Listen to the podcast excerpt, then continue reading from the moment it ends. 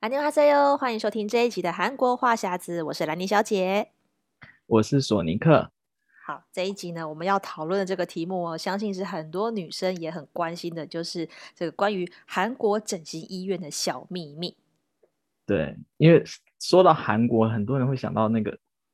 直接关联到整形这件事情，那其实我自己在韩国也有很深刻的感觉，因为韩国人其实是非常注重外貌的这件事情。对，像我们之前聊到职场，就很就连投履历他都要看你的外貌怎么样，然后决定你要不要叫叫你来面试。嗯，所以很多韩国人从小就开始注意自己的外在的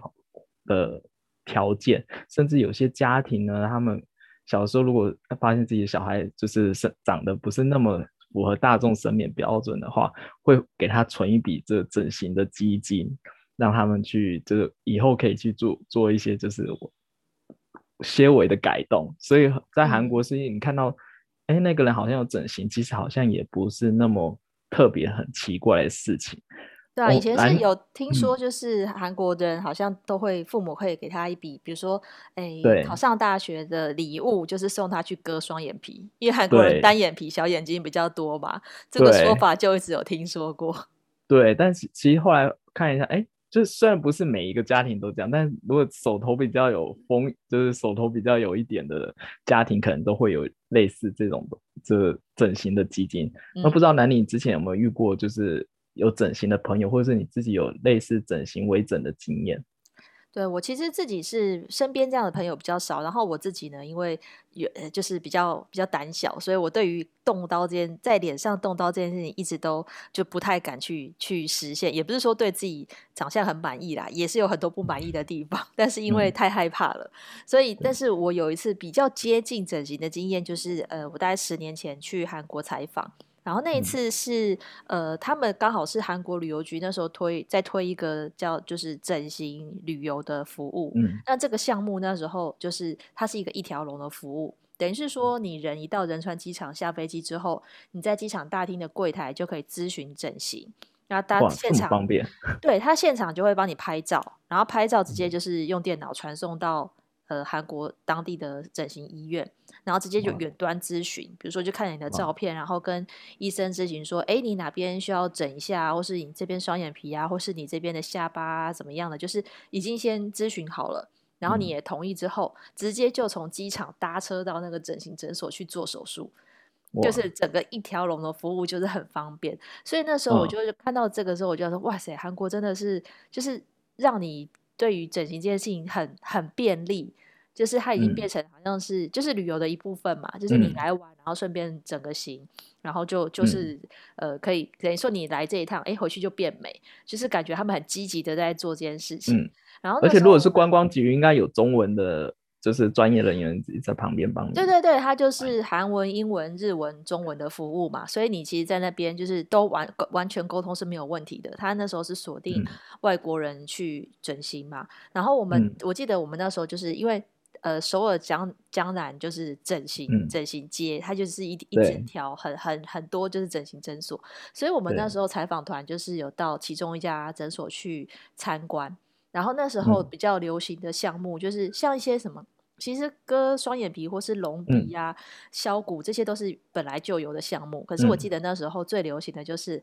男生的马甲，呃，男生的那个六块肌腹肌线跟女生马甲线也可以整得出来，啊、就是他帮你打了一点东西在你的那个肚子上面，嗯、然后就可以让你的身材比较容易塑形。我那时候就想说，嗯、哇塞，韩国技术太高明了吧，连这都可以整，哦、就是你除了脸，然后身体的各个就是都。都可以做做得出来，就不需要运动很久，嗯、然后才得到一块腹肌，这就可以做。但是因为那个项目比较花时间，所以我们那时候没有时间体验，所以我们真正体验到的是打肉毒杆菌。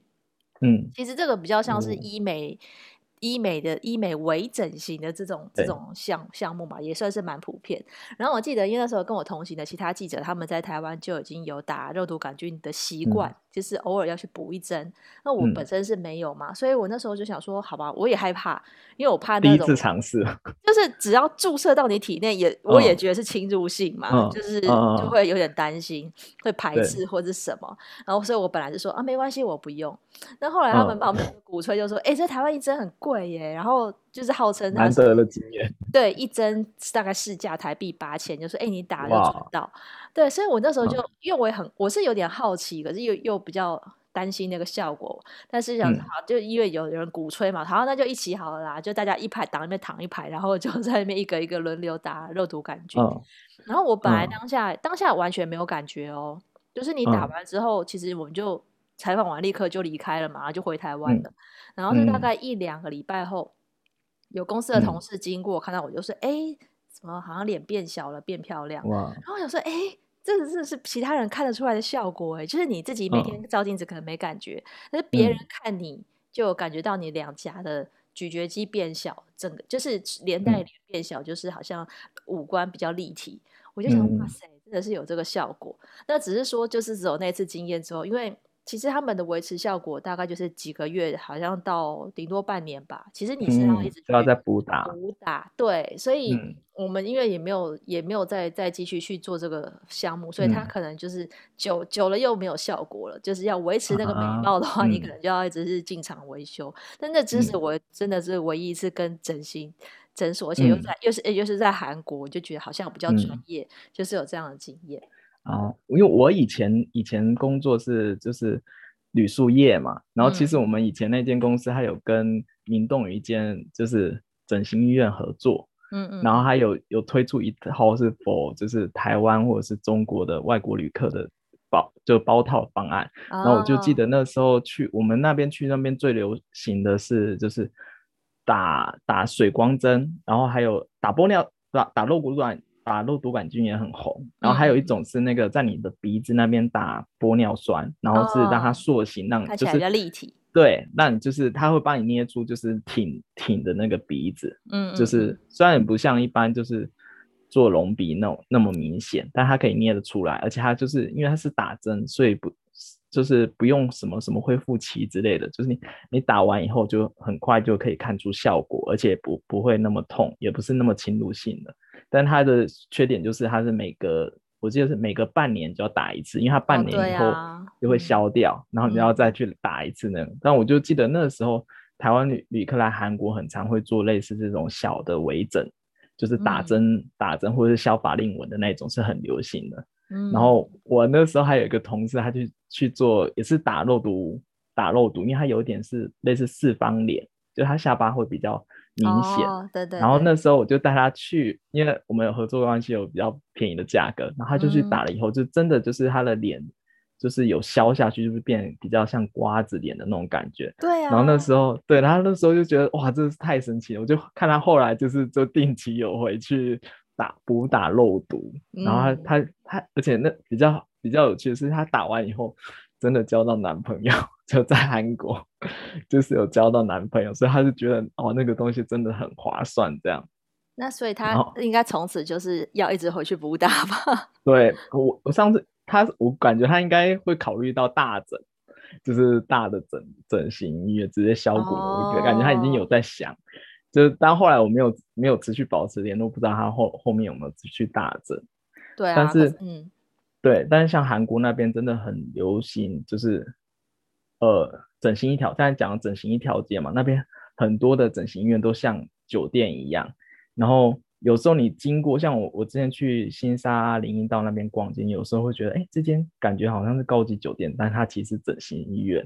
对对，他们就是对听说就是直接呃，像。之前有很多那种大陆客嘛，直接去韩国整形的时候，嗯、他直接就是从从机场直接就送直送到那个饭那个像是饭店一样的诊所，就直接住在里面，你也不用出门，你就直接住在里面，然后时间到了就去做个做个整形手术，然后就在那边待个几天，就是很方便啊。嗯，我记得前阵子疫情还没来之前，就是你如果去江南那边购物的话，你常会看到一些包着沙袋的这种就。真的中国人，就包脸上全部都还还是包着那个纱布就出来逛街，然后还可以看到雪，就一开始还会觉得挺惊讶的，然后后来就已经习惯了，因为这种就是很多中国客客都是慕名而来韩国整形的。对啊，因为像这种我也看过，就是在新沙洞那附近，明洞也有，就是他直接哎那个那个包纱布包的范围还蛮大的，就是几乎是把整个头围起来，然后可能只露出眼睛，所以我就很好奇，哎，这个人可能做了蛮多项目的，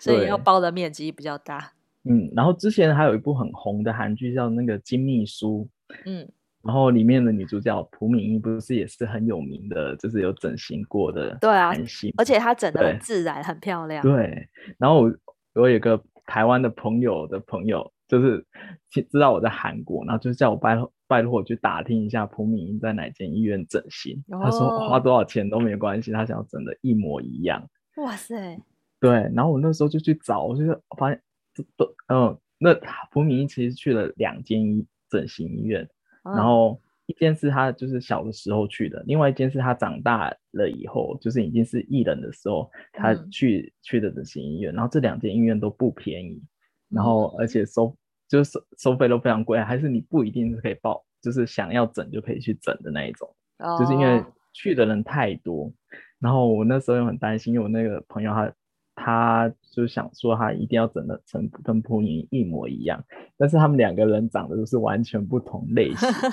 然后我就觉得这这个感觉会会挺有难过，又怕之后有会有一些什么整形上的纠纷，所以我后来我就没没有帮他就是介绍过去。第一，价钱也不便宜；第二，我觉得好像会有点不太放心这样子。对，我其实也蛮好奇，因为其实很多人会拿范本，就说我我要整的像谁谁谁哪一个当红的韩星，过拿这个照片去去请医生整的一样。但我也很好奇，你你真的是每个人不同的，本来是不同的脸型、不同的眼睛、嘴巴、鼻子都可以整的像。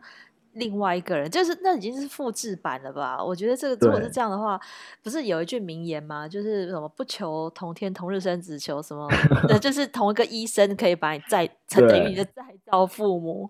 对，可是我们我觉得，因为朴敏英他真的是整的很自然，就就是有点看不出来是整的。嗯、因为我们常常说整形脸，整形脸就是你走在路上一眼就可以看出来这个人一定有整形。那个眼睛、鼻子、嘴巴都是几乎是一模一样，就是很容易认出来。可是朴敏英比较没有那种人工美的感觉。嗯，但是朴敏英她也是一个阶段一个阶段慢慢的调整。哦，对啦，对对对，他不是一次到位，一次就到位，对啊，就很多人想说，我来这一趟，我就可以一次到位变朴敏，我觉得那是不太可能的事情。对啊，对，连他自己也没有办法，嗯、对啊。我觉得应该就是要你要自你要准有有时间还要有钱，然后慢慢进化。因为你有一些项目，嗯、像削骨啊或什么这种，其实是危险性比较高的，而且它也有可能会有失败的几率。嗯、只是我们可能你没有看到，你比较不会的。可是这我觉得多少可能会有一些。嗯就是比较比较失败例子，只只是我们不知道而已。但大家只是看到彭明啊，好漂亮，好想变她那样。可是她背后那个爱美要付出的代价，我觉得应该就是蛮大的。对，但我觉得其实像整形那种东西，沟通是非常重要的。哦，对，对对。所以很多人来他来韩国，他想说来韩国不会语言，所以他会去找中介。哦，对。然后对，但很多中介的其实他们是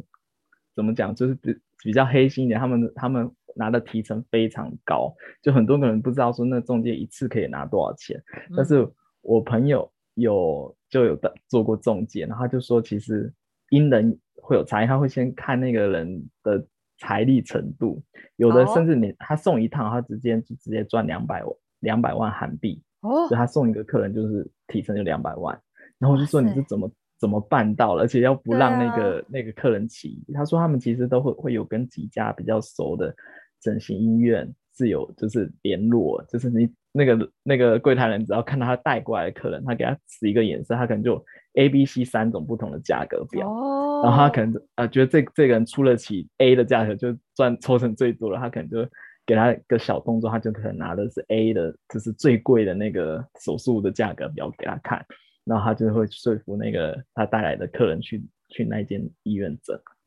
哇，所以原来有这样，对耶，没有想到。我觉得，哎，那那真的是，比如说他带一个贵妇，贵妇也是花得起这个钱，而且贵妇还觉得可能还觉得贵的比较好。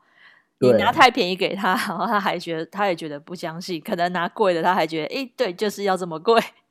对，所以我那时候我看到我就觉得哇，好厉害！就他就是他接一笔单，就是等于我们一个月的薪水，就他的提成是那么多。对，然后而且那些整形医院就会对他特别好，就希望他如果介绍很多客人的话，他就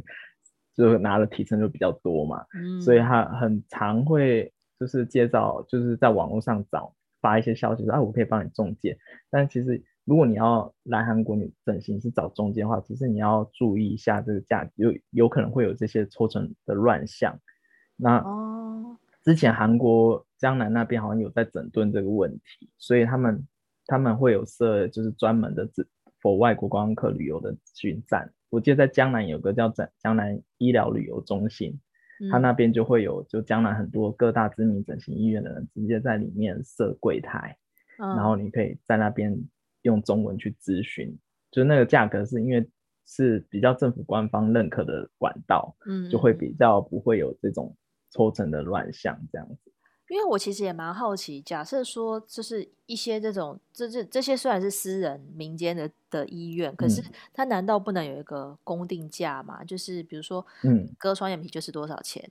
然后隆鼻就是多少钱，嗯、就是。比较比较不会说，就是有人哄抬价格，可是好像比较难吼。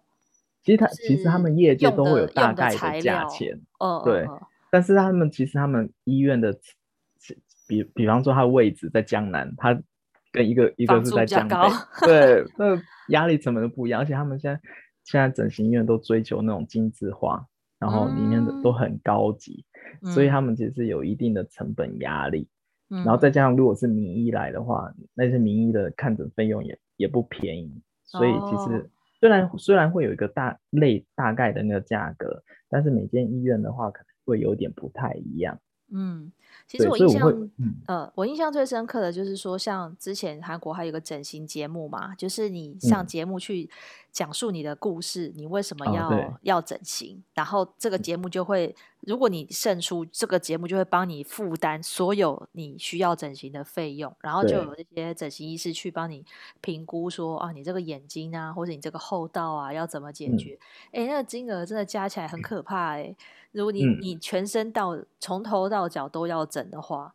可是我觉得的确他们有些真的感觉身世很悲惨啦，因为看到被歧视啊，然后 被就是很从小从小被霸凌，然后他整形焕然一新后。就是判若两人之后，他的人生变得很顺遂，嗯，所以他就是我觉得这个节目好像变成一个很正向的一个。对，但很但后面其实有有点 越来越越多是整形医院在打广 告。对对对对，不过还那那个节目后后来有爆出一个就是就是参赛者仿就是伪造自己的那个经历，哦，就是为博取为了博取评审的同情，其实那些东西是伪造的，然后为了只想要赢得免费的整形机会。对啊，那个节目其实那个节目有好好多季，然后那好多季其实一开始大家看了还蛮感动，嗯、就是看了那些好像 仿佛重生，然后整个人生就是重见光明，嗯、会一觉得哎这是一个很正向的故事。嗯、但后来好像越来越就是有点走偏了，就是后来可能就有一些参赛者就是比较。那个就是可能这样的故事，你看久了就麻痹，然后就觉得说，哎、嗯欸，这个医生他也会打出他是叉叉外科医生，就是那个诊诊所名字都打出来，就真的就是有广告的嫌疑，对，就会让人家觉得说，其实有因为有些参赛者，我有些的确是看起来。本来真的是很需要整，但有些人我又觉得也还好，嗯、他可能本来就是瘦瘦的，他可能脸上可能不需要不需要动太多，像或是会有透过化妆可以改善，嗯、对啊，所以我觉得这个这个节目后来就收了，我觉得也是做不下去，嗯、因为的 确你可能你做久了会引来批评，就是好像你又鼓吹大家要去。哎，编那个故事，然后来，嗯、或是说，其实会不会是造假，也有可能是节目组安排给他的人设，也不一定。嗯、不过说到这种像这种整形医院的那种植入广告啊，其实韩国有一些整形医院他们会招素人，嗯、就是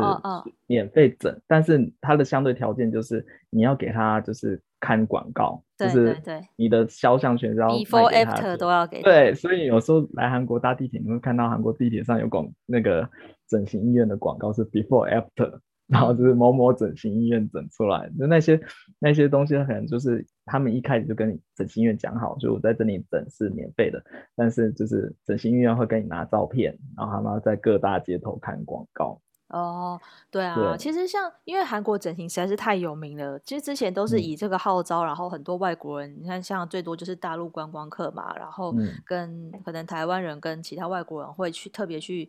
韩国整形，但是因为现在疫情的关系，其实韩国这方面的整形经济，我相信是掉非常的多。我都怀疑将来那些大型的整整整整形医院要怎么样存活，会不会就因此倒闭？那我感觉他们韩国人还是定期去整的比较多，但只是那些否外国人的整形医院会可能就会比较困难一点。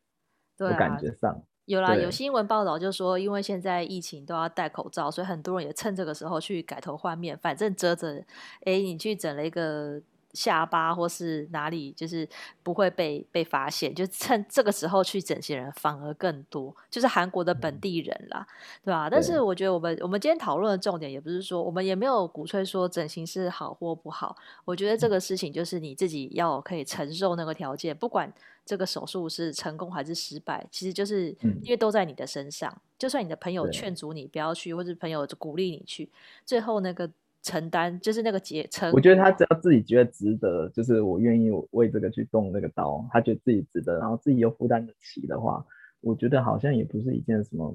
一一定就是不好的事情。对、啊，因为我记得哦，之前之前韩国有个类似街访的节目，嗯嗯嗯，然后就就问到说，哎，那个韩韩国人对整形的看法怎么样？我就看很多韩国人，他们可能对自己的闺蜜啊，或者。好朋友，他不会去去说他自己哪里有整形，但是比较特别的，他可能会对他的另外一半，比方说他男朋友，然后可能就是说，哎，我没有整，隐瞒，然后 对，就是说我没有整，就就不会戳破，然后可能那个，然后他就访问男生，然后男生就说他会，他虽然看得出来有整形，但是他只要跟那那女生跟他讲说他没有整，他会宁可相信他没有整，就他只要不。嗯不发现，他都觉得那是 OK 的，就他他会他他会觉得说啊，我女朋友没有整，就是这样，对，就比较特别的一个现象，就是他们是对大家是不会，一般人是不会有特别的疑问，但是他可能会对自己另另外一半，然后他另外一半也就是被骗，也是觉得非常甘之如饴，就是他会宁可相信是没整的这件事情。对啊，因为我也很好奇，其实我觉得有点冲突的是，韩国人呃不排斥整形这件事情，可是他们又很推崇自然美，就是啊某某明星她是天天然天然美自然美女，就是这两个价值观是同时并存的，就是可以接受整形，但是也推崇自然美。但我觉得路人啦，路人我一边看起来，我觉得有整形脸的人比例还是偏少，可能一百个里面有一个吧。嗯我觉得以路人来讲，嗯，我觉得并没有像，就所以大家不要失望，就是走在韩国路上，觉得 怎么没有韩剧里面这么多漂亮的女生跟帅哥？其实我觉得整形的比例，我觉得还是不高。就是你你不可能路上的时候每个人都整，也有可能只是微调啦。你说就是割双眼皮，割双眼皮已经不能算是不能算整形。对对对，对，所以我觉得这个都都还好。可是我觉得大部分人不要，大家不要有个迷思，就是韩国人都整形。我觉得，我觉得没有这么夸张，因为就像我现在可能我在台北东区也觉得哇，好多女生都长得好漂亮，是不是？难道她们都去医美？嗯、我觉得这是一个趋势，可是我觉得爱美是人的天性啦，就是只要这个事情你没有说要去什么借个一百万来什么全身全身大大大变动的话，我觉得都还可以接受。对啊，所以如果大家有整形的需求，我觉得其实现在可能没办法去韩国整，那在台北做个医美其实也是可以。但是就是只是跟大家分享一下我们对于这个韩国整形的这些看法，还有其中的一些不为人知的小秘密。那今天的节目就到这边喽。嗯、如果关注我们的节目的话，欢迎订阅韩国话匣子，给我们五颗星的评分。那如果想要追踪韩国的动态，可以追踪我的脸书 Hello Lenny 兰妮小姐，还有索尼克的玩转韩国。那我们在下一集的节目再见喽，拜拜。嗯，拜拜。